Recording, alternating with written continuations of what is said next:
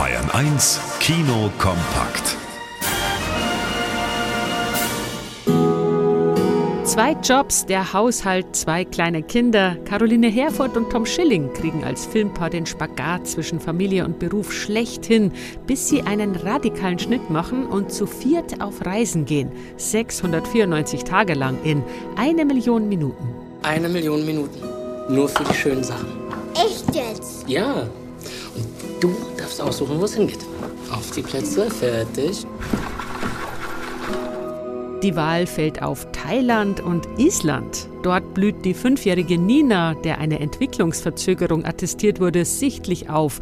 Aber Mama und Papa haben jetzt im Unterwegs-Office Stress. Der Film basiert auf einer realen Geschichte und fängt die Nöte und Rollenkonflikte eines modernen Elternpaares sehr lebensnah ein. In eine Million Minuten werden sich viele wiedererkennen. Ihre Agententhriller sind Bestseller und ermöglichen der Autorin Ellie Conway ein sorgloses Leben, bis sie selbst von Killern und Spionen gejagt wird in Argyle. Wer sind diese Menschen? Echte Spione. Warum interessieren die sich für mich? Weil sie eine gottverdammte Wahrsagerin sind, Ellie. Was sie in ihrem neuen Buch geschrieben haben, ist eingetreten. Sie haben in ein Wespennest gestochen, von dem sie nicht mal was wussten.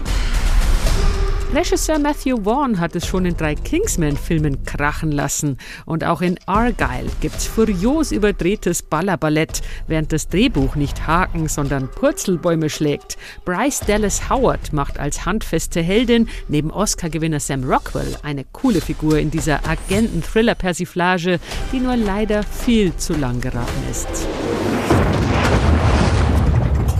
Seit E.T. ist kein so putziger Außerirdischer mehr auf der Erde Bruch gelandet wie jetzt bei Ben Kingsley im Garten in A Great Place to Call Home. Der alte Herr, der an beginnender Demenz leidet, versorgt ihn rührend. Viele Äpfel. Für den Außerirdischen bei mir zu Hause. Sein Schiff ist äh, in meinem Garten gelandet, es ist abgestürzt und ein Außerirdischer kam da rausgekrabbelt. Und soweit ich weiß, mag er nur Äpfel. Bisher jedenfalls. Während seine Umwelt ihn für verrückt erklärt, knüpft Rentner Milton eine zarte Freundschaft zu dem wachsweißen Kerlchen, das Äpfel kauend auf seiner Couch sitzt. Dass das Absurde hier so normal erscheint, macht diese Science-Fiction-Komödie so liebenswert. Und ganz nebenbei erzählt A Great Place to Call Home von Alter und Einsamkeit. E.T. in der Oldie-Version. Sehr reizend. Wally Müller, Bayern 1.